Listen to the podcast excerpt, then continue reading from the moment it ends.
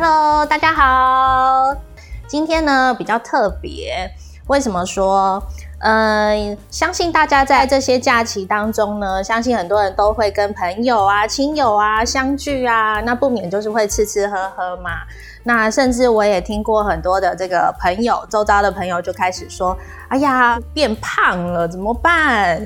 哎，不要怕，我们在讲到减重啊，呃，或许会有一个比较夯的饮食方式，你可能会听过，叫做。低糖饮食法，哈，或者是减糖饮食都可以。以前是更早之前呢，会比较流行的是这个所谓的生酮饮食嘛。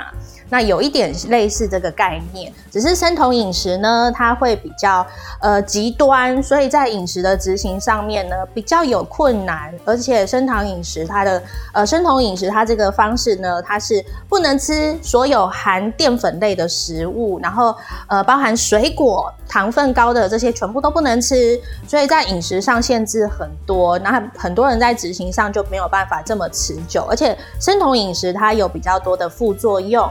所以现在转而取而代之的呢，就会是这个减糖饮食。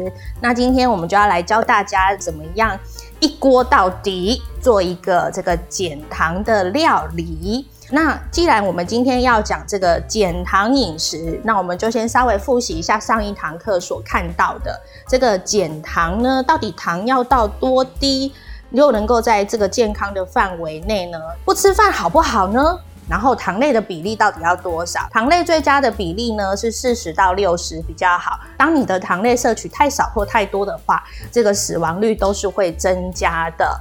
好，所以也就是风险会增加。所以既然要减糖饮食呢，会建议大家不要低过于四十以下哦。给大家一个三大营养素怎么分配比较好？刚刚所说的，哎，糖类不要低于四十，所以我们就压在百分之四十这样子的糖类是最佳的。那再来呢？而还有另外两个重要的营养素啊，一个是来自蛋白质，一个是来自油脂。那怎么样做分配？蛋白质建议是百分之二十五，那脂肪是建议百分之三十五。好的，讲到这里，你一定不傻傻，对不对？因为通常讲百分比的时候，很多人就会说啊，怎么换算成我要吃的量呢？你要吃的分量怎么去拿捏刚刚所符合三大营养素的这个比例呢？来。全谷杂粮，也就是所有的淀粉类，打七折，也就是你以前一餐要吃一碗饭，现在变成七分满。那蛋白质的部分呢，换一下，不要是高油脂的哦。好，所以上面有特别强调，要是低脂的蛋白质。所谓的低脂蛋白质，像是鱼肉也很不错，或者是鸡胸肉，这些都是比较低脂的选择。那不要是选择五花肉啊，或者是一般来讲红肉的这个脂肪含量也都会比较高。那在蛋白质的部分倒是可以加倍吃。所以为什么今天的这个标题写着是无痛减糖法，就是希望你在改变饮食的这个过程当中也不会觉得太痛苦。所以你会发现刚刚给大家的建议呢，哎，全谷杂粮淀粉类只有打七折而已哦，好，没有到降的非常低，所以你也还不会觉得很饿。